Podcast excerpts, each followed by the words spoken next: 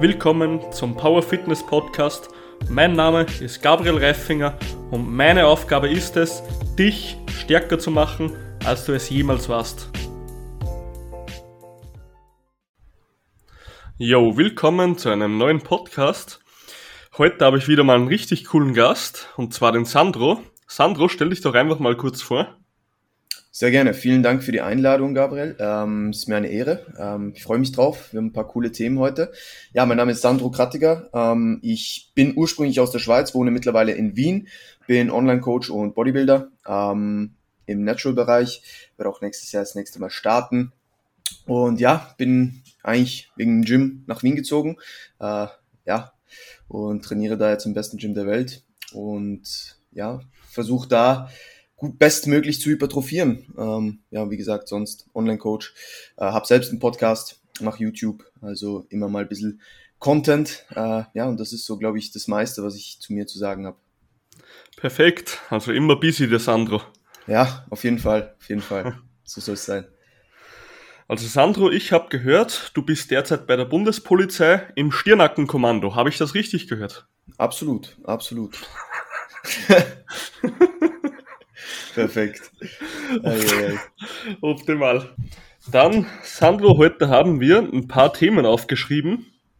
Yes. Und zwar für den ersten Teil dieser Folge haben wir, was echte, Intensität, echte Intensität ist mhm. und wie wir im Coaching bzw. im Programming die ganzen Trainingsvariablen, welche es auch immer gibt, so variieren können, dass wir für den jeweiligen Coachling oder Kunden das Beste rausholen. Passt. Sehr gut. Geil. Dann würde ich einfach mal starten mit echter Intensität und möchte dich gleich mal, möchte dir gleich mal die erste Frage stellen. Ist heutzutage Intensität zu sehr gehypt? Das ist eigentlich eine gute Frage. Ähm, mhm. Und andererseits auch, wie soll ich sagen? Also, ich denke, man, ich denke, zu viele Variablen werden zu sehr gehypt. Das heißt, viele Leute wollen, das ist oft so, in, in, in, gerade im, im Fitnessbereich, wollen so die, die Masterlösung mit einer Variable haben. Ja, also die mhm. wollen, die wollen halt haben, so, ja, alles, was, was, was, was zählt, ist Intensität. Alles, was zählt, ist Volumen. Alles, was zählt, ist dies. Alles, was zählt, ist das. Das Problem ist aber, dass so viele Variablen in, in, diesen, in diesen Kraftsport, in dieses Bodybuilding, in diese, in diese Hypertrophie reinspielen, dass man das nicht isoliert betrachten kann. Und ich finde es gut, dass Leute hart trainieren wollen, weil es halt essentiell ist, um Muskeln aufzubauen. Ähm, aber was ich, was die Leute, wie gesagt, falsch verstehen, ist, dass, dass sie nur eine Variable betrachten und dann denken, okay, wenn ich jetzt dieser XY-Typ macht jetzt zwei Sätze und geht all out, dann wird das bei jedem, bei jeder Übung, bei mir, bei jeder Muskelgruppe auch so funktionieren. Und so ist es nicht. Und das Problem ist auch, dass viele zwar die Intensität hypen und sagen, sie trainieren intensiv, aber sie trainieren gar nicht intensiv. Hm. Weil sie einfach nicht wissen, was richtige Intensität heißt. Und ich denke, das ist sicher auch noch was, wo wir, wo wir drüber sprechen werden, weil einfach intensiv zu trainieren, kann so viel Verschiedenes bedeuten. Ja, ich kann auch Walking Lunges machen, bis ich kotze. Ob das aber sinnvolles, intensives Training ist hm. für Hypertrophiezwecke, sei mal, ja, sei mal dahingestellt so. Und ich kann genauso intensiv trainieren, aber auch wie der letzte Mensch. Und dann wird mhm. wahrscheinlich nicht allzu viel in der Zielmuskulatur ankommen. Äh, das heißt, für mich ist richtige Trainingsintensität oder echte Trainingsintensität, die auch das tut, was sie tun sollte, ein, ein Satz, mit sehr, sehr hohem Fokus sehr, sehr nahe ans Muskelversagen zu bringen und das mit einer, mit einer Technik, die von der Rap 1 bis zur letzten Rap einfach gleich ausschaut, nur dass die Raps langsamer werden, weil es halt härter wird. Ja, das ist für mich echte Trainingsintensität. Wenn jemand sehr, sehr intensiv, sehr, sehr nahe beziehungsweise zum Muskelversagen trainieren kann, das aber mit sehr, sehr akkurater Form und nicht einfach irgendwie das Gewicht von A nach B bewegen. Mhm. Bin ich auf jeden Fall bei dir, was du meinst, weil man kennt eh diese ganzen High-T-Workouts, mhm. High Interval Intensity, irgendwie so. Ähm, ja, die trainieren halt auch intensiv als fuck, aber die werden halt nicht wirklich so hypertrophieren wie wir, sage ich mal. Absolut. Da kennt man eben den Unterschied, dass Intensität nicht gleich Intensität ist. Aber was mich da immer, also was ich halt momentan sehr stark bemerke, ist, dass es gerade in der Wien, Wiener Szene so ein bisschen von den Coaches, dass da viele so oft den, früher war es ja mal zeitlang Volumen, dann danach war es die Frequenz, Frequenz muss erhöht werden als Fuck. Und jetzt ist es halt die Intensität, die halt richtig stark gehypt wird in Wien, ja. Die fällt mir so persönlich auf. Ja, absolut. Es ist halt so, wie gesagt, ich meine, wir, wir reden ja nachher noch über die Trainingsvariablen. Und das Ding ist halt, wir haben, wir haben eine Toolbox mit verschiedenen Tools, wenn es ums Training mhm. geht, ja. Und dann haben wir ein Ziel und zu diesem Ziel müssen wir mit den entsprechenden Tools hinarbeiten. Und wenn jetzt unser Ziel maximale Hypertrophie ist, dann haben wir zum Beispiel in dieser Toolbox Volumen, wir haben in dieser Toolbox Intensität, wir haben in dieser Toolbox Frequenz mal so als, als Variablen. Dann haben wir da aber noch, auch noch Dinge drin wie Stressmanagement, Schlaf, Ernährung, ähm, mhm. wie gesagt, die Ausführung der Übungen, ein sehr, sehr essentieller Teil, was viele auch sehr, sehr vernachlässigen.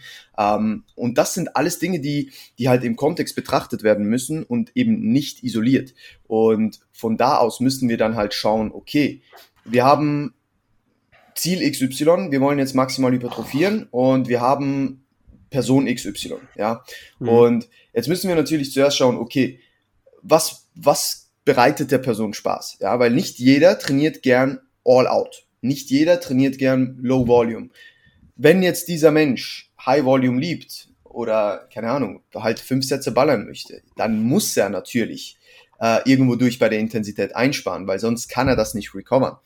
Wenn du aber jemanden hast, der sehr, sehr gerne intensiv, intensiv trainiert und das auch echt kann, also wenn er wirklich akkurat zu Muskelversagen gehen kann, dann wird er wahrscheinlich auch nicht so viele Sätze recovern können. Das heißt, wenn etwas zunimmt von diesen Variablen, dann muss, dann muss das andere abnehmen. Das ist so, äh, wie soll ich sagen, eine umgekehrte Pyramide. Ja? Wenn das eine ein bisschen, bisschen aufsteigt, dann muss das andere ein bisschen absteigen.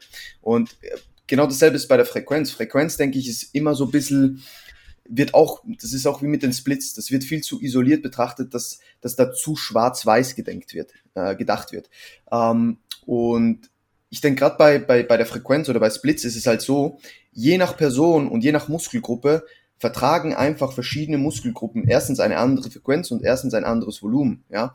Und mhm. es ist, es ist ja nicht in Stein gemeißelt, dass man zum Beispiel an einem Leg Day nicht auch noch zusätzlich die Side Delts oder den Bizeps trainieren kann, ja. Und da sehen viele das Ganze ein bisschen zu isoliert, sondern man sollte dann schauen, okay, ich habe so und so viele Muskelgruppen, die ich äh, trainiere, ja. Wo kann ich wie viel verkraften? Und das dann entsprechend so, so managen, ja. Bei den meisten Leuten wird es so sein, dass sie wahrscheinlich zum Beispiel beim Bizeps, bei den Side Delts, bei den Rear Delts und bei den Waden vielleicht ein bisschen mehr Volumen und auch ein bisschen mehr Frequenz vertragen können, aber vielleicht mhm. bei den Quads weniger. Bei Person Y wird das der Fall sein, bei Person X ist es vielleicht schon wieder anders. Ja, das ist sehr, sehr inter- und intraindividuell. Und deswegen ist es wichtig, da das Ganze in einem großen Kontext zu sehen und alle verschiedenen Parameter anzuschauen, weil das, da kommt dann auch wieder etwas anderes aus der Toolbox dazu, zum Beispiel, was ich vorher gesagt habe, Recovery Capabilities oder Stressmanagement. Wenn du natürlich jetzt in einer Phase deines Lebens bist, wo alles sehr, sehr stressig ist, wo du viel zu tun hast auf der Arbeit, wo du vielleicht ein bisschen weniger schläfst als sonst, keine Ahnung, kann ja mhm. alles Mögliche dazukommen, dann wirst du wahrscheinlich ein bisschen weniger Volumen, vielleicht auch ein bisschen weniger Intensität im Training vertragen, weil du einfach nicht die Kapazitäten hast, das zu recovern. Ja, und das sind mhm. alles Dinge, die in Betracht gezogen werden müssen. Man kann nicht einfach stumpf sagen, ja, okay, da, Volumen 10 bis 20 Sätze pro Muskelgruppe. Na, äh, es, es ist je nach Person, je nach Trainingslevel, je nach Lebensumständen, je nach Muskelgruppe ist es so unterschiedlich. Aber mal Real Talk, von welcher scheiß Studie kommt eigentlich das mit 10 bis 20 Sätzen? Weil ich finde das mega übertrieben. Also sei mir jetzt nicht böse, aber ich, wenn ich jedem Klienten 10 bis 20 Sätze geben müsste, der dreimal die Woche trainiert, der, der wäre jeden Tag drei, vier Stunden im Studio. Absolut. Also ich bin ganz ehrlich, ich weiß es auch nicht genau. Ich glaube, das ist, hat sich etabliert aus Metastudien, also aus, aus ja. Reviews von verschiedenen Studien halt. Aber also ich bin auch, ich bin bei wenigen Leuten und auch bei mir auf keinen Fall, bei wenigen Leuten bin ich, gerade bei großen Muskelpartien, also bei 20 Sätzen bin ich, glaube ich, praktisch nie so, sondern ich, ich gehe, ich würde jetzt mal sagen, irgendwo zwischen 5 bis ja, 15, 15 ja, voll, ja. eher sowas. Ähm, ich denke gerade Side vielleicht, da kann man dann eher mal so bis auf die 20 gehen. Ja, das, das lässt sich verkraften. Ja, aber, aber, aber also ich bin absolut bei dir, wenn du halt eine gewisse Intensität an den Tag legst und auch halt deine, deine, deine Pausen zwischen den Sätzen brauchst, dann wirst du sonst einfach ewig im Gym sein, so. Ja, komplett. Ich habe zum Beispiel jetzt, ähm, habe ich wieder einen neuen Klienten bekommen mhm. und der ist halt Anfänger. Mhm. Der hat halt in, der geht halt dreimal die Woche ins Training und möchte halt so ein, eine und sage ich mal 15 Minuten und eineinhalb Stunden bis eineinhalb Stunden. Ja, der, der kommt halt bei keiner Muskelgruppe auf max auf zehn Sätze, weil das packst du von der Zeit her nicht, wenn der dreimal die Woche geht mit eineinhalb Stunden, ja. Absolut, absolut. Und da in solchen Szenarien hast du natürlich dann auch schon wieder verschiedene Tools, ja, dass du sagst, okay, ich will vielleicht in, in einer kürzeren Zeit etwas mehr ähm, stimulierendes Volumen oder ein paar, paar mehr effektive Reps akkumulieren, dass du da vielleicht dann reingehst und sagst, okay, ich arbeite mit was wie Response-Sätzen beispielsweise, dass du mhm. einfach in kurzer Zeit ein bisschen mehr Volumen akkumulieren kannst. Das kann auf jeden Fall dann auch Sinn machen, so vor allem wenn man zeitlich limitiert ist. Aber bin absolut bei dir. Wenn man nur mit Straight Sets arbeiten, arbeitet beispielsweise, dann wirst du jetzt nicht, äh, wenn, vor allem wenn du irgendwie Full Body trainierst, wirst du gerne 10 bis 20 Sätze machen können für jede Muskelgruppe. Ja, auf jeden Fall. Also das ist, ich habe es generell nie kapiert, so von der Studie her. Mir kam das immer schon extrem viel von. Ich selber komme da auch nicht hin. Also hm. ich habe bei vielen Muskelgruppen, glaube ich, okay, ich bin, bei mir ist jetzt ein bisschen was anderes, weil als Powerlifter trainiere ich sehr wenig Bizeps. Ja, voll. Aber ich glaube, ich habe bei ein paar kleinen Muskelgruppen gerade mal so, boah, vier bis sechs oder sieben Sätze pro Gruppe, ja. Ja, absolut. Absolut. Also gerade bei, bei, bei sowas wie, ich meine, ich gehe in ein Beintraining rein und man, man, muss, man muss halt auch hier respektieren, ähm, Trainingsintensität, das ist ja was, das sich das ist ein Prozess, ja. Also das lernt man Step by Step. Und ich mhm. glaube auch, dass ich in einem Jahr noch mal härter trainieren kann, wie ich es jetzt mache. Da bin ich fast davon überzeugt, weil man lernt da immer dazu, man kann immer ein bisschen mehr machen. Aber da muss man natürlich, also wie gesagt, da muss man natürlich berücksichtigen, wo steht diese Person, ja. Also wenn jetzt jemand, keine Ahnung, absolute Lasten bewegt, die jetzt nicht gerade hoch sind und die auch zentral jetzt tendenziell nicht so ermüdend sind und der allgemein mhm. vielleicht eher am Anfang steht, dann kann es schon Sinn machen, vielleicht ein bisschen höheres Volumen zu ballern, ein bisschen, bisschen frequenter auch zu trainieren, um einfach die Bewegungsmuster zu erlernen und so weiter. Aber wenn wir jetzt an einem Level sind, wie, wie wir es vielleicht sind, ja, äh, und die Kraftwerte jetzt vielleicht nicht allzu hoch, aber doch schon höher sind, ich meine, mhm. ich gehe in ein Beintraining rein und ich habe, keine Ahnung, sechs Sätze Quads vielleicht. Mhm. Und ich bin da halt zwei Stunden im Gym und komplett zerstört danach. Ja? Und, und, die Leute verstehen nicht, dass man aus einem Satz extrem viel rausholen kann, beispielsweise. Oder aus, aus, aus diesem Prinzip von Top- und Back-of-Sets, was jetzt auch nicht magisch ist, ja, mit diesen Rep-Ranges, aber die, einfach zwei Sätze zum Beispiel auf einer Hex-Squat all out zu trainieren und wirklich all out, ähm, das ist halt nochmal was ganz anderes, als wenn du einfach so ein bisschen reingehst und dich, wenn du schon weißt, du hast fünf Sätze auf der Beinpresse, dann wirst du nicht so hart reingehen. Hm. Verstehe dich vollkommen. Ja, ich würde auch eigentlich voll gern bei der Hex Squad mal wieder richtig all out gehen, aber ich kann die Scheißübung momentan nicht machen. Warum? Ich habe mit der Hüfte leichtes Problem. Mhm. Heißt, es, wenn ich zu tiefen Winkel reingehe, dann ja. bekomme ich so einen leichten ähm, Pinch von einem Impingement. Ja. Und da ist die Hex Squad, ist der Tod bei mir. Ja, okay, ich verstehe. genau, ja. das ist richtig schade. Aber ich weiß auf jeden Fall, was du meinst. So, wenn du auf der Beinpresse glaubst, es geht noch eine Rap, dann würden noch so sieben Raps gehen oder absolut, so. Absolut. Und das kapieren halt die wenigsten. Das ist so. Bist du eigentlich ein Freund davon, dass du Anfänger immer all out gehen lässt? Naja, ich, ich denke, Anfänger müssen halt zuerst mal lernen, okay, was ist Muskelversagen überhaupt? Und mhm. also ich programme eh sehr, sehr, sehr, sehr selten Reps and Reserves, also auch bei fortgeschrittenen Athleten. Ähm, ja, ja, also ich arbeite eigentlich fast gar nicht damit aus. Es gibt einen Grund dafür. Also natürlich, ich werde jetzt nicht jedem sagen, okay, bleib beim Squat unten sitzen, so. Ja, auch wenn ich dann die Technikvideos anschaue, wenn ich da sehe, da ist noch eine Rep in Reserve, dann passt es, ja. Ähm, also da muss man natürlich auch so ein bisschen abwiegen, was macht Sinn und was macht keinen Sinn. Also das ist gar kein Thema so. Mhm. Aber trotzdem denke ich halt, dass äh, viele nicht mit dem Tool arbeiten können, weil also bei mir persönlich ist es zum Beispiel so, erstens, ich könnte es wahrscheinlich nicht mal adäquat einschätzen, so. Und mhm. ich würde mir nur Gedanken drüber machen, okay, wie viel sind jetzt noch im Tank? Ich würde mich nicht auf den Satz konzentrieren. Und das ist ein Problem, wenn ich halt hart trainieren möchte. Wenn ich mich die ganze Zeit nur frage, okay, wie viel Reps darf ich noch machen, um meine Reps in Reserve einzuhalten, dann ist das ein komplett anderes Mindset, als wenn ich reingehe und sage, okay, ich muss mein Logbuch schlagen und will jetzt Gas geben, so. Ja, und das ist mir, das, ich habe das noch nie ganz verstanden, wieso das oft verkompliziert wird, ja. Ähm, oder wenn man dann mit, mit, mit äh, ab, abwertenden RIRs zum Beispiel arbeitet, dass du zum Beispiel im ersten Satz drei hast, dann zwei, dann eine, keine Ahnung. Ähm, das ist halt, natürlich, das ist auch etwas, das man erlernen muss und dann kann man wahrscheinlich auch adäquat damit arbeiten. Und es gibt genügend Leute, die damit adäquat arbeiten, aber es ist jetzt nicht mein Approach so. Und mhm. auch bei den, bei, den, bei den wenigsten Kunden ähm, nutze ich diesen Approach. Aber um wieder auf deine Frage zurückzukommen, bei Anfängern denke ich, also die können auf keinen Fall Reps in Reserve überhaupt adäquat einschätzen. Ja, mhm. keiner. So. Die müssen zuerst mal erlernen, wie spanne ich Muskel XY an? Wie fühlt es sich an, wenn dieser, wenn dieser Muskel in einer gedehnten oder in einer verkürzten Position ist?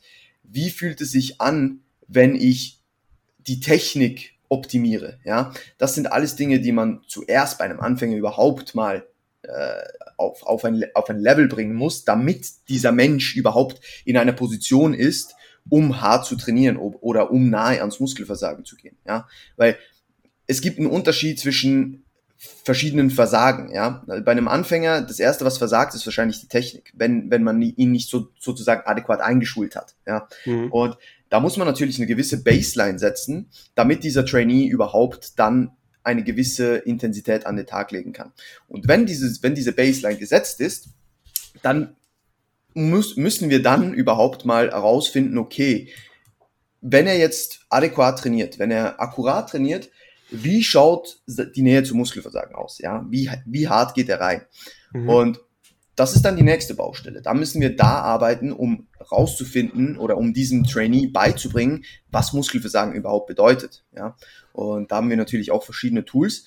Ähm, aber bevor wir überhaupt all diese Punkte abgehakt haben, bevor das überhaupt steht, würde ich mir nicht mal Gedanken über Reps in Reserve machen, ja, sondern dieser Trainee muss erstmal lernen, okay, wie bewege ich mich und wie gehe ich nahe ans Muskelversagen und zwar mit einer Technik, die den Muskelversagen lässt und nicht die Technik oder passive Strukturen, die dann übernehmen oder wie auch immer. Bin ich auf jeden Fall bei dir, was du meinst. Ähm, ich lasse auch im Anfänger gern all out gehen, außer bei extrem sage ich mal, anspruchsvollen Übungen wie Overhead Press, da würde ich jetzt nicht all out gehen lassen bei Anfänger. Ja.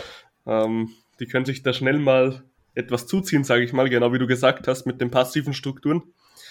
Äh, generell lasse ich aber sie auch all out gehen, weil ich bin auch der Meinung, es ist wichtig, dass du als Anfänger lernst, hey, was heißt all out? Dass du mal wirklich weißt, was Muskelversagen heißt. Äh, bist du auch generell bei Grundübungen Fan davon, ins All Out zu gehen, oder?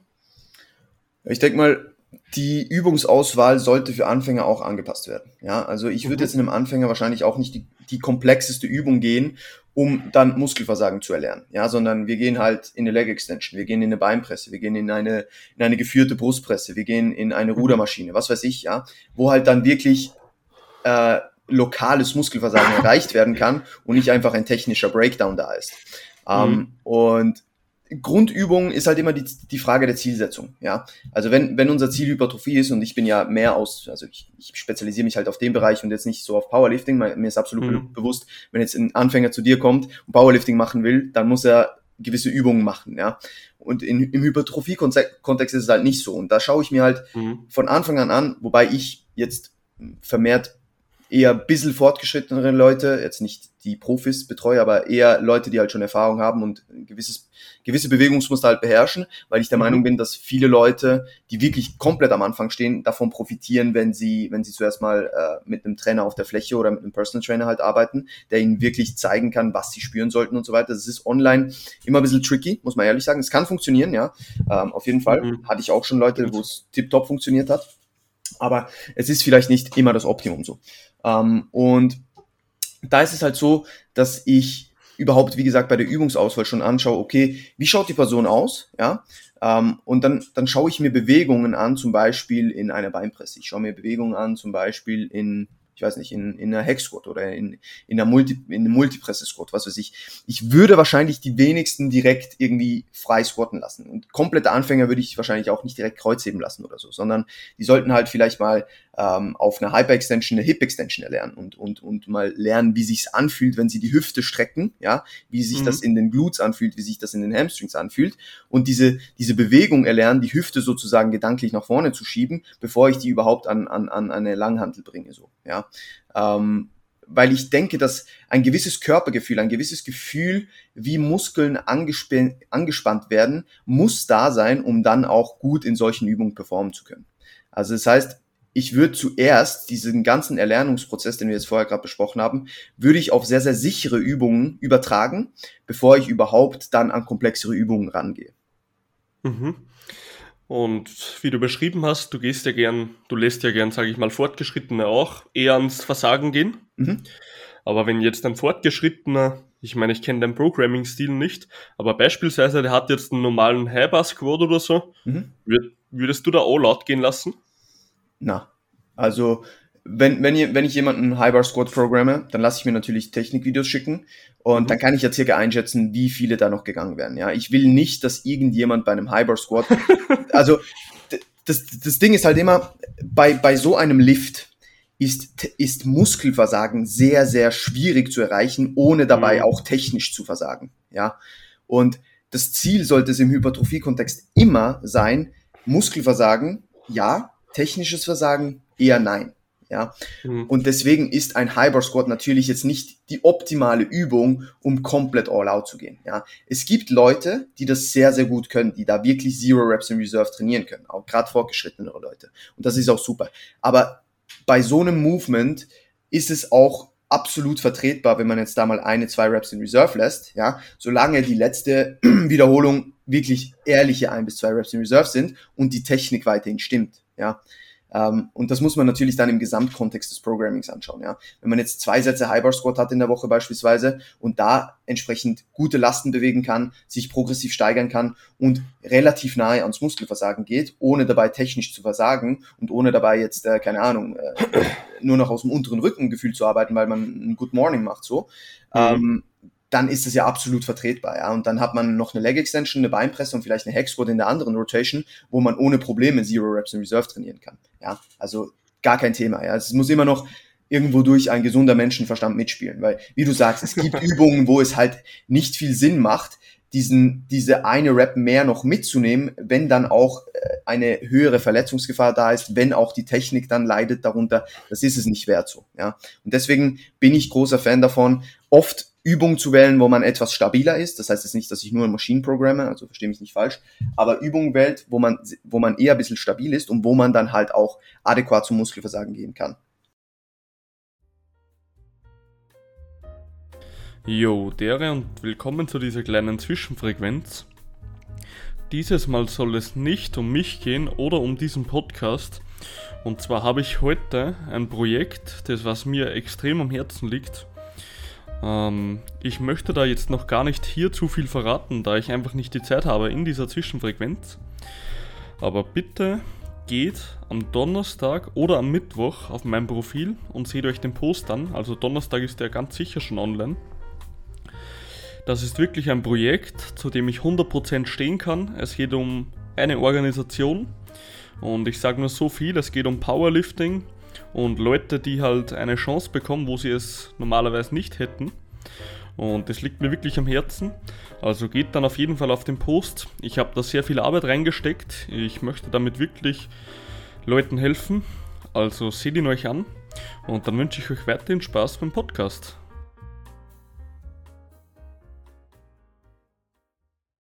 Mhm. Ja, so Sachen wie eine Leg Press sind eh der optimal dafür, ne? Absolut, absolut. Aber bei einem Squat zum Beispiel, also ich kann jetzt nur aus Erfahrung sprechen von mir und mm, die ganzen Trainees, dass halt eine RP 9, sage ich mal, schon immer ein Technikeinbruch sein wird. Ja. Also ich sage immer, bis, bis zu einer RP 8 geht es wirklich schön, da kannst du die Technik beibehalten. Bei der 9 kommt schon der erste Technikeinbruch und bei der 10 ist es einfach wirklich hochgekrüppelt, das Fuck. Ja, ja voll. Voll. Ich denke, ein gewisser kleiner Technik-Breakdown, ja, ein kleiner Buttwink hier und da ist überhaupt nichts Tragisches so, weil nee. man muss ja auch, also ich meine, wenn man ermüdet, der Körper sucht sich immer, immer den einfachsten Weg, ja. Ähm, und wenn man da aber ein, ein, ein Mittelmaß findet, sage ich jetzt mal, wo eine Form da ist, die noch absolut akzeptabel ist, auch wenn sie jetzt vielleicht nicht mehr ganz so schön wie die erste ist, dann sind wir da good to go so. Aber wie du sagst, es soll halt nicht einfach ein Hochkrüppeln sein, weil dann wird es auch für Hypertrophiezwecke eh nicht mehr sehr hilfreich sein, sage ich jetzt mal, und auch äh, ermüdungstechnisch zentral äh, und, und auch Verletzungsgefahr technisch wird es jetzt nicht sehr vom Vorteil sein. Ja, da sage ich mal, wenn du eine 10er RP und das dreimal die Woche beim Beugen machst, bist du nach zwei Wochen irgendwo im Eck liegst du. Absolut, absolut. Und das ist, das, das ist es ja nicht wert so. Also das ist, das ist dann, da, da sind wir auch wieder beim ersten Thema, ja, echte Trainingsintensität. Es gibt einen Unterschied zwischen gescheiter Intensität und dummer Intensität. Und das ist mhm. ganz, ganz wichtig. Du sagst es, ja. Da habe ich auch schon viel Scheiße gesehen. Ja, ja, ja man sieht alles. Ach, Gerade bei uns, also wenn du dir so die normalen Gyms ansiehst, also ich bin ja jetzt nicht in Wien, ja. dann merkst du halt, und das, das ist etwas richtig Behindertes, was ich finde. Ich sehe halt Leute wirklich, die gehen so zwei, dreimal die Woche ins Gym, dann machen die so zwei, drei Sätze Bankdrücken und dann nur noch so zehn Sätze Bizeps und die gehen nach Hause, weißt du? Ja, ja. Dreimal die Woche. Das ist ja Wahnsinn. Und das finde ich halt richtig epic. Aber das Problem ist halt, die Arme wachsen halt trotzdem nicht vom Bizeps, aber das kann man schwer erklären, wenn man da nicht dahinter ist. Ja, absolut, absolut. Gibt es eigentlich bei euch im Dust Gym auch irgend sowas oder sind eigentlich alle aufgeklärt halbwegs? Ähm, also du siehst schon auch Leute, die komisch trainieren. ähm, aber mhm. es, ist, es ist weniger als in Commercial Studios. Du siehst halt auch viele Leute, die sehr, sehr gut trainieren. Und das siehst du halt in vielen Commercial Studios gar nicht. Da siehst du halt dann nur die, die, die sozusagen, ja, schlecht oder suboptimal trainieren. Ähm, aber die gibt's auf jeden Fall im Gym auch. Ja, das ist ja nicht so, dass da wirklich jetzt jeder äh, absolut weiß, was er tut, so. Aber mhm. es gibt auf jeden Fall ein Mehr an Leuten, die wissen, was sie tun, was auch sehr, sehr geil ist.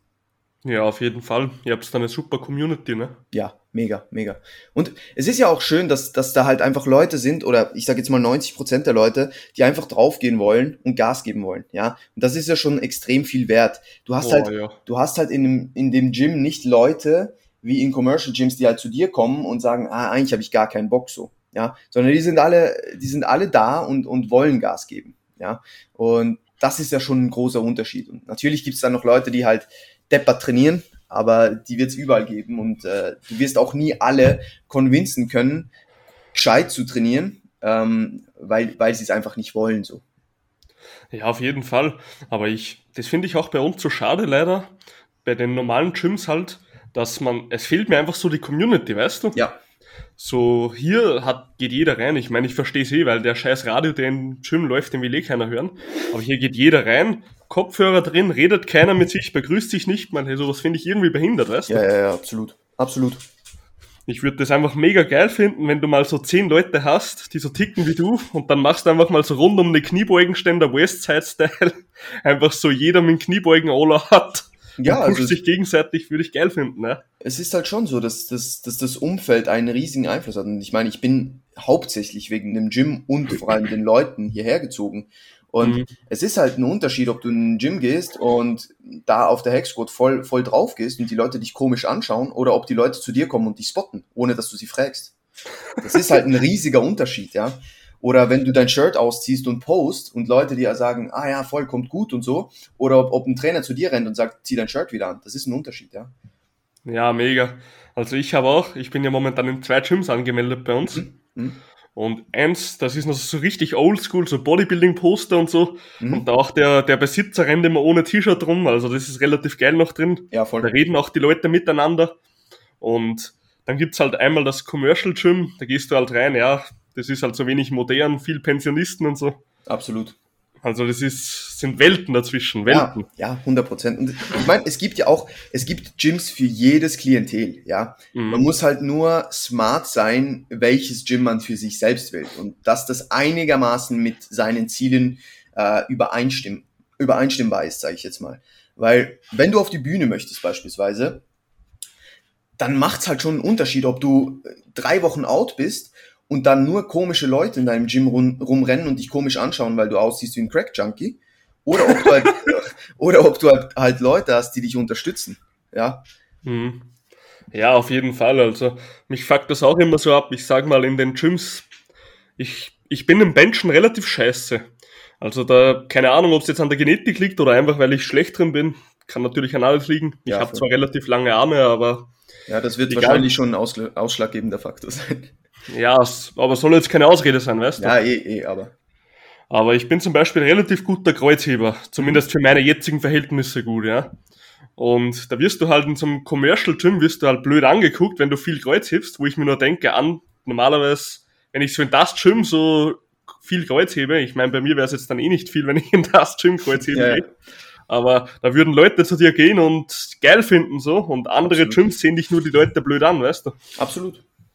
Also das, das Feeling ist niemals so dasselbe. Ja, ähm, ich habe es übrigens jetzt vor, das ist so ein Announcement, im Oktober bekomme ich einen Raum zur Verfügung. Okay. Und da habe ich jetzt schon so richtig viel Shit gekauft.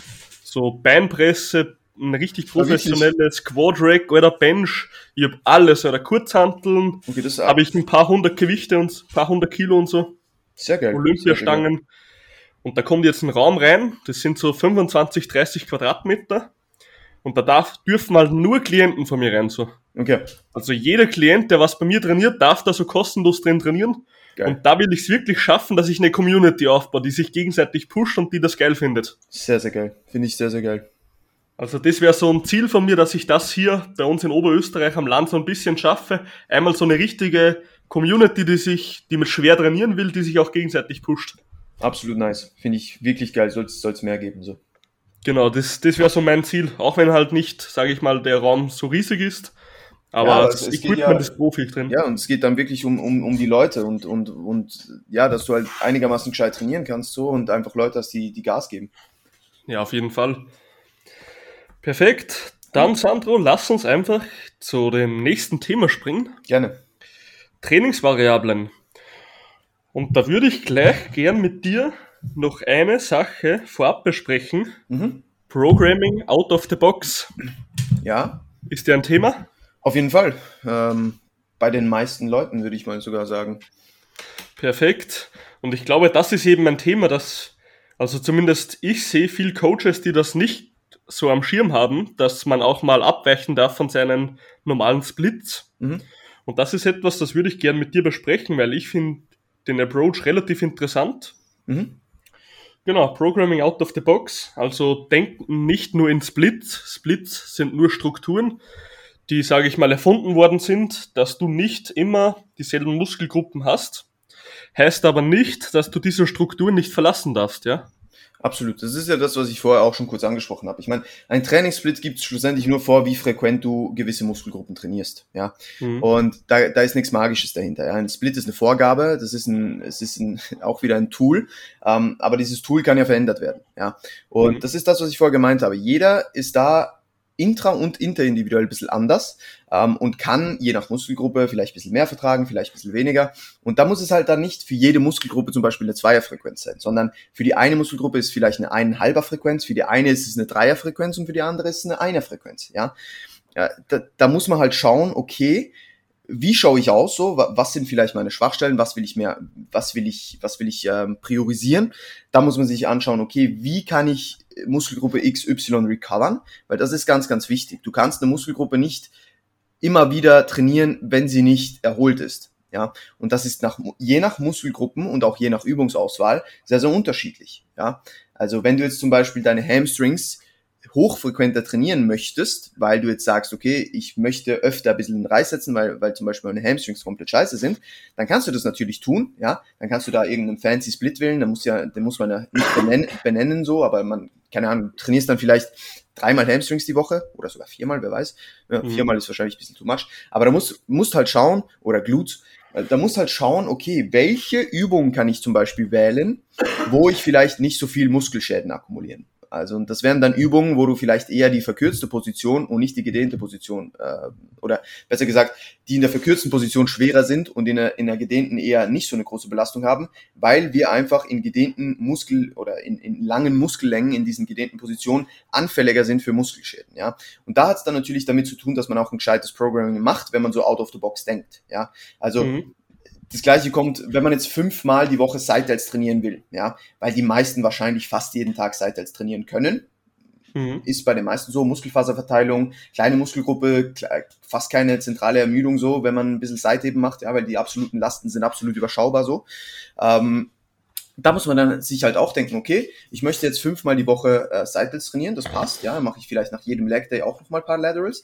Aber dann muss man halt auch schauen, okay, was für Laterals mache ich? Ja, da kommt es dann mhm. auch wieder drauf an, okay, was mache ich? Wenn ich jetzt fünfmal die Woche ähm, kurz an, äh, Kurzhantelheben mache, ja, dann habe ich erstens wahrscheinlich ein Problem, was das Schultergelenk anbelangt, ähm, weil sich das meistens, wenn man das so oft tut, ähm, mit, mit einer großen Trägheit, die, die jetzt äh, seitdem mit der Kurzhantel mit sich bringt, vielleicht irgendwann auf dem Gelenk nicht mehr so geil anfühlt. Das ist mal das Erste. Das Zweite ist, Kurzhantel Seitheben ist nur in der verkürzten Position ein wirklicher Stimulus, da wo wir schon schwach sind jetzt bei, wenn wir bei der seitlichen Schulter bleiben wollen, ja.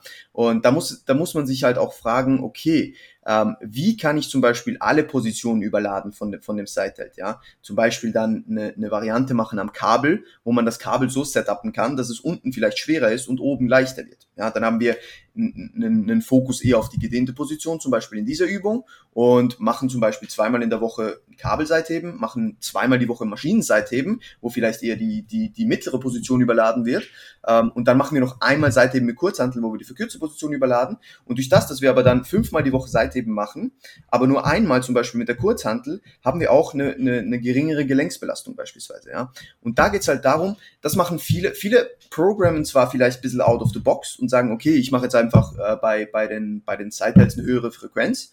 Die überlegen sich aber nicht, was dann berücksichtigt werden muss, um das überhaupt tun zu können, langfristig. Ja, weil das Gleiche kommt, äh, was kann man noch für ein Beispiel nehmen? Ähm, Bizeps, ja ist auch mhm. etwas, was die meisten vielleicht ein bisschen hochfrequenter trainieren können, äh, was, was wenn es darum geht, wie, wie schnell der Bizeps recovert so. Aber man muss sich dann halt auch überlegen, okay, wie, wie schauen meine Pull-Movements aus, ja? Mache ich zum Beispiel sehr, sehr viel mit Kurz- und Langhalten? Wie schauen meine Curl-Movements aus, ja? Mache ich sehr, sehr viel mit Kurz- und Langhanteln beispielsweise? Dann haben wir auch wieder mhm. das Problem, dass wir vielleicht eine vermehrte Gelenksbelastung haben und dann irgendwann Ellbogenschmerzen bekommen, ja? Also, wenn man out of the box programmen will, dann muss man sich auch anschauen, welche Tools man dazu verwenden muss, um das erfolgreich zu tun, sage ich jetzt mal. Mhm. Ich bin persönlich der Meinung, weil du gesagt hast, also hochfrequenter trainieren von Muskelgruppen, mhm. dass du eigentlich so gut wie jede Bewegung hochfrequent trainieren kannst, wenn du dementsprechend Intensität etc. gut anpasst. Absolut. Weil gerade im Powerlifting ist es wichtig, dass du, solltest du irgendwo eine Schwäche haben und die nicht, sage ich mal, von der Biomechanik betroffen sein, mhm.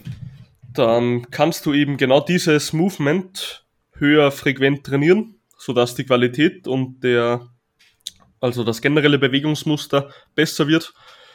Ähm, musst du aber natürlich bei der Intensität etwas sparen. Heißt, ich sage mal viermal die Woche Bench und das All Out ist vielleicht nicht so geil. Mhm.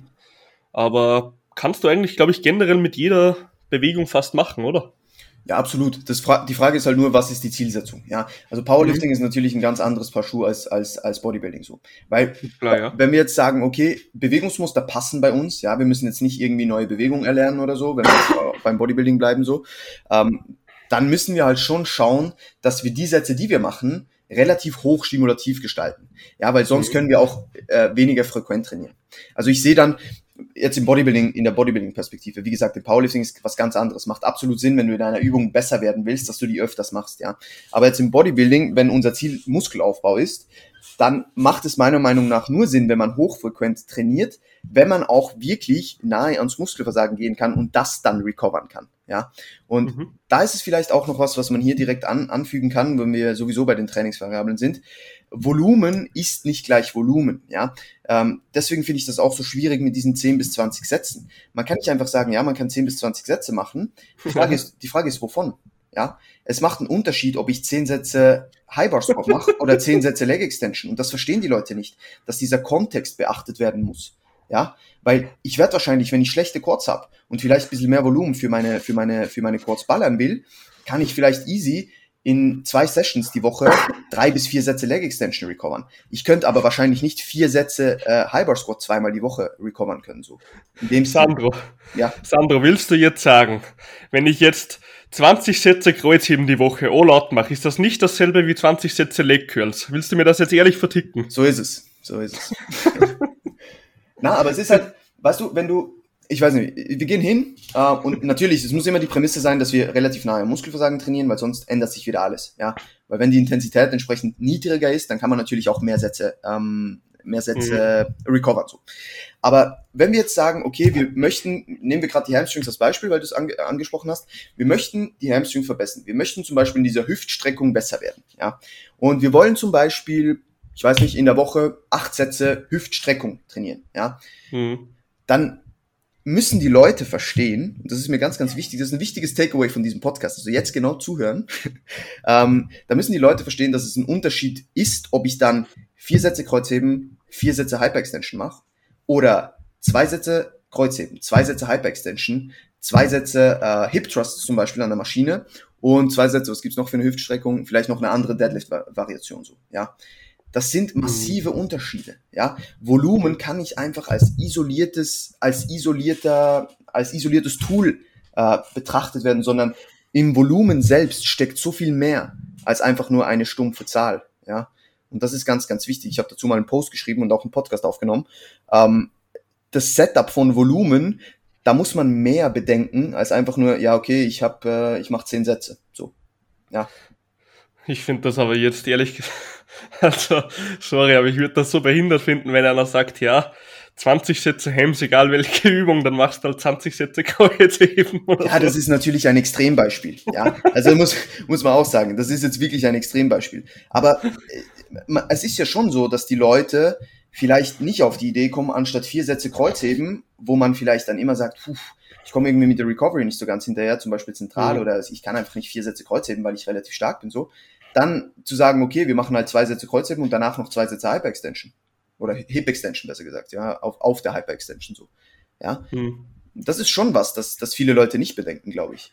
Oder dass fünf Sätze Beinpresse zum Beispiel zu viel sind und man vielleicht zwei Sätze Beinpresse und drei Sätze Leg Extension machen kann. Natürlich sind da wieder Unterschiede, ja. Leg Extension trainiert den Quad eher in der verkürzten Position und die Beinpresse eher in der gedehnten. Sind natürlich alles Unterschiede. Das eine ist eine, eine Mehrgelenksübung, das andere eine Isolationsübung. Aber trotzdem, wenn wir jetzt einfach isoliert sozusagen die, das Volumen für die Quads nehmen, dann muss man da halt vielleicht ein bisschen, bisschen äh, wie soll ich sagen, äh, mehr bedenken als einfach nur, ja, okay, äh, ich habe jetzt vier Sätze Beinpresse, ist irgendwie zu viel, dann mache ich halt, keine Ahnung, drei Sätze Beinpresse und am anderen Tag noch einen Satz Beinpresse mehr so. Ja.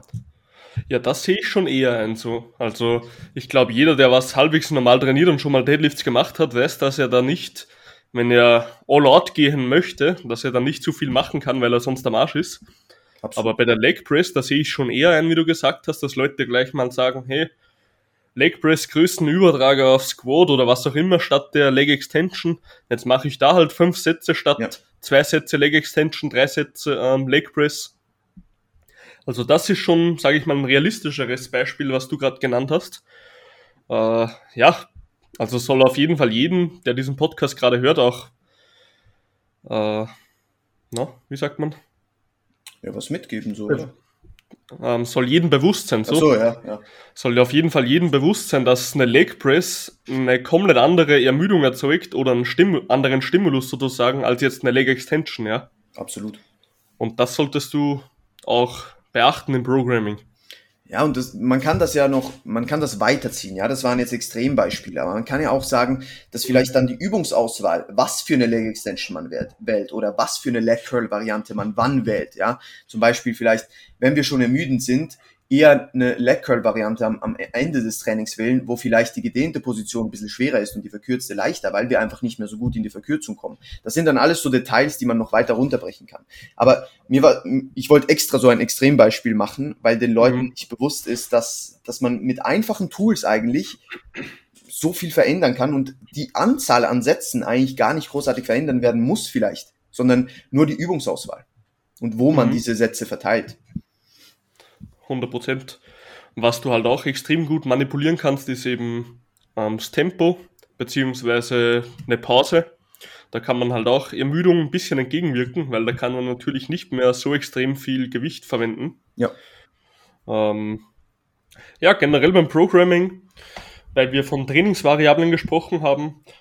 Ich möchte jetzt einfach mal so ein paar Trainingsvariablen mit dir aufzählen. Mhm. Das sage ich mal die wichtigsten, die wir im Programming wirklich verwenden. Also mach mir einfach hin und her geschmissen. Also ich fange an, dann nennst du eines, dann wieder ich. Ich würde jetzt einfach mal anfangen. Also die drei wichtigsten lassen wir jetzt mal aus. Intensität, Volumen, Frequenz, das soll eh klar sein. Ja. Ähm, Tempo arbeite ich sehr gerne. Mhm. Ähm, ja, jetzt müssen wir mal überlegen. Vorermüdung ist sicher auch noch ein Thema, wenn wir schon dabei sind, wenn wir zum Beispiel ein bisschen absolute Lasten reduzieren möchten. Mhm. Ähm, sicher auch ein Tool, das man sozusagen als Variable bezeichnen kann. Vorermüdung, ja. Dann Bewegungsumfang. Mhm. Finde ich auch nicht blöd. Auf jeden Fall. In, in welchem Kontext? Ähm, Partials. Okay, ja, voll. Voll. Kann auf jeden Fall Sinn machen. Wenn man sich gescheit macht. Mhm. ist auch wieder so ein Ding. Äh, Partials heißt nicht nur einfach Gewicht rumbewegen, sondern es sollte halt einfach, also es sollte einen fixen Anfangs- und einen fixen Endpunkt haben, ja, die Wiederholung. Auch wenn es jetzt nicht mehr ganz da ist. Äh, sieht man alles, ja. Äh, Laterals mit, mit Kurzhantel und dann noch Partials, aber die Partials sind halt keine Ahnung was. Einfach keine Partials halt. Schon, ja. Voll. Ähm, ja, dann natürlich äh, Widerstandsprofile. Ja, also sicher ein wichtiges Thema. Ähm, mhm. Etwas, was wir, also etwas, was ich sehr, sehr stark berücksichtige im Programming, ähm, je nachdem, in welchem, in welcher Stage wir auch sind, ähm, in, in, in der Trainingseinheit selbst, ja, ob wir eher am Anfang oder am, am Ende der, der, der Trainingseinheit sind.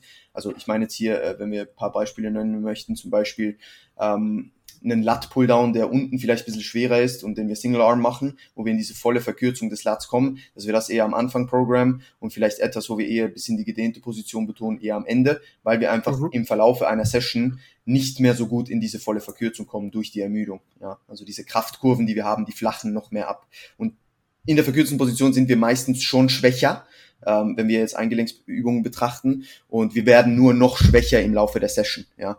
Und deswegen sollte man das vielleicht ein bisschen am Anfang priorisieren. Deswegen solche Dinge wie Widerstandsprofile, äh, verkürzte, gedehnte Positionen sind nicht, sicher auch Variablen, die ich, die ich in vielen Fällen beachte. So, ja. Mhm. Dann für mich, ich bin gerade am überlegen, ob das eine richtige Variable ist, aber ich glaube schon. Koordination, koordinative Übungen. Weißt du, was ich meine? Ja, auch hier, in, in welchem Kontext benutzt du sie? Hauptsächlich Gesundheit. Okay, okay. Benutzt du sowas? Wenig, muss ich ehrlich sagen. Wenig. Mhm. Ähm, wenn jetzt Leute äh, irgendwelche Problematiken haben, wo es sich sicher anbieten würde, dass das einen, Vorteil bringen würde, dann ja, bin ich absolut bei dir. Äh, ich programme es jetzt zum Beispiel nicht proaktiv, sage ich jetzt mal. Okay. Ähm, voll. Ich weiß nicht, ob das vielleicht ein Unterschied sein kann zwischen unseren zwei Sportarten. Wahrscheinlich ähm, schon, ehrlich gesagt. Kann sein, ja. Aber ich mache ganz gern Bewegungsübungen einfach, also habe sie ganz gern im Programm. Mhm. Da sage ich mal, der Athlet, wenn er jetzt immer sehr viel beugt, extrem starkes Gewicht hat mhm. und er dann auch einfach mal einen Bulgarian Split Squat macht, dass er nicht einfach auf die Fresse fällt, wenn er mal einen machen will von der Koordination. Ja, voll. Also das finde ich schon sinnvoll. Absolut. Und ich denke, ich, ich, ich beachte das in gewisser Weise auch im Programming, vielleicht aber äh, bisschen weniger. Ich denke mir dann zum Beispiel so Sachen wie, ich programme zum Beispiel ähm, eine, eine Incline Dumbbell Press wo zum Beispiel okay. ein bisschen mehr Stabilität erfordert wird, ja, anstatt zum Beispiel jetzt nur Maschinen. So eher ein bisschen in dem Stil. Und das ist vielleicht auch noch ein Faktor, den ich, ähm, den ich nennen möchte bei Trainingsvariablen, Stabilität, ja. Auch etwas, das uh. gerne vergessen geht.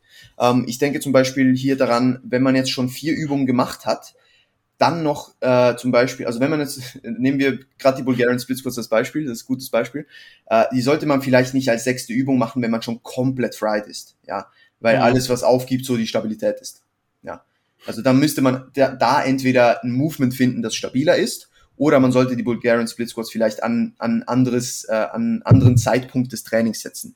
Ähm, das gleiche auch zum Beispiel, auch äh, das Beispiel, das ich vorher genannt habe, Incline Dumbbell Press, würde ich jetzt nicht, also abgesehen jetzt von, von, von, von der Sinnhaftigkeit so, so oder so, würde ich jetzt nicht als vierte Übung machen. Wenn, wenn einfach schon eine gewisse Ermüdung da ist und der Stabilitätsfaktor einfach geringer ist, ja, weil wir wollen ja nicht, dass, wenn jetzt unser Ziel Hypertrophie ist, die Stabilität als erstes aufgibt, ja, sondern wir sollten halt schauen, dass, dass äh, die Ermüdung der Zielmuskeln irgendwo durch ein limitierender Faktor ist und jetzt mhm. nicht einfach, dass wir, dass wir das, das Gewicht sozusagen nicht mehr halten können, weil wir einfach zu instabil sind. Also deine Lieblingsübung für, sage ich mal, Stabilität wäre ein Single Arm, Single Leg ähm, RDL auf einem Boso-Ball, wo man gleichzeitig jongliert, richtig? Das wäre perfekt, ja. Also das wäre das wäre die optimale Übung eigentlich. Koordinativ. Ja. Da kann man wahrscheinlich, wenn es gut kommt, kann man nur die Stange nehmen, ja. Also das heißt, absolute Last ist auch absolut am, am Start so.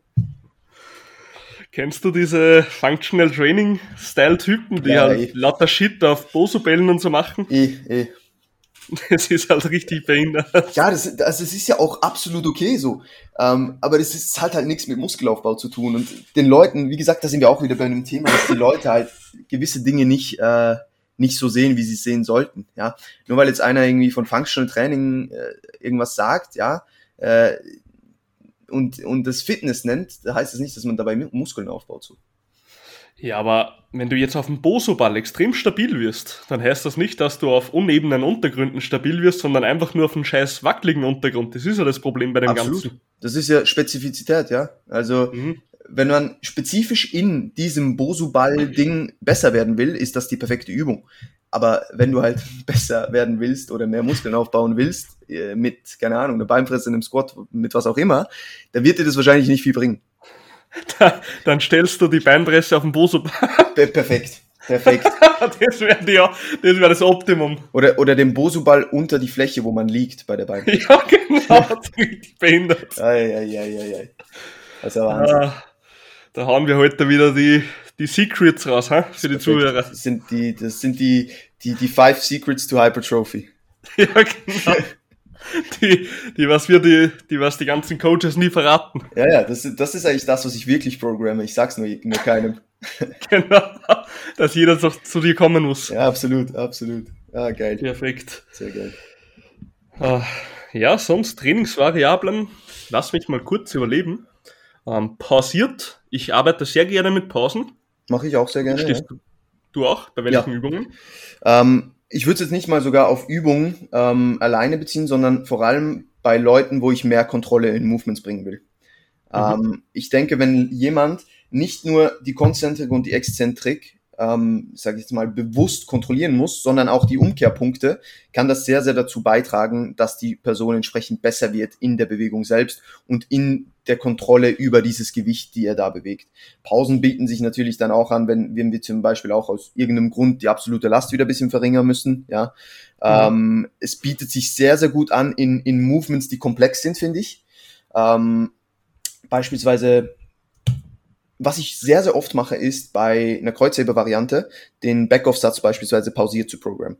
Ja, damit zum Beispiel im, im ersten Satz relativ viel absolute Last bewegt werden kann und im zweiten Satz eher diese, diese maximale Kontrolle im Fokus liegt, ja, und die absolute Last dann vielleicht ein bisschen geringer ist. Ähm, was ich auch mag, aber nicht bei allen Personen, weil ich jetzt oft auch schon äh, Leute hatte, die Issues dabei haben, sind zum Beispiel Beinpressen oder Hex Squats ähm, pausiert zu machen im unteren Punkt.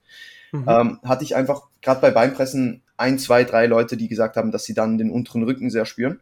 Ähm, weil wir halt auch in dieser untersten Position in, in der Beinpresse schon in einer, ich sage jetzt mal, gefährlicheren Lage sind für die Wirbelsäule, muss man auch sagen. Und dementsprechend bietet es sich nicht immer an. Ja.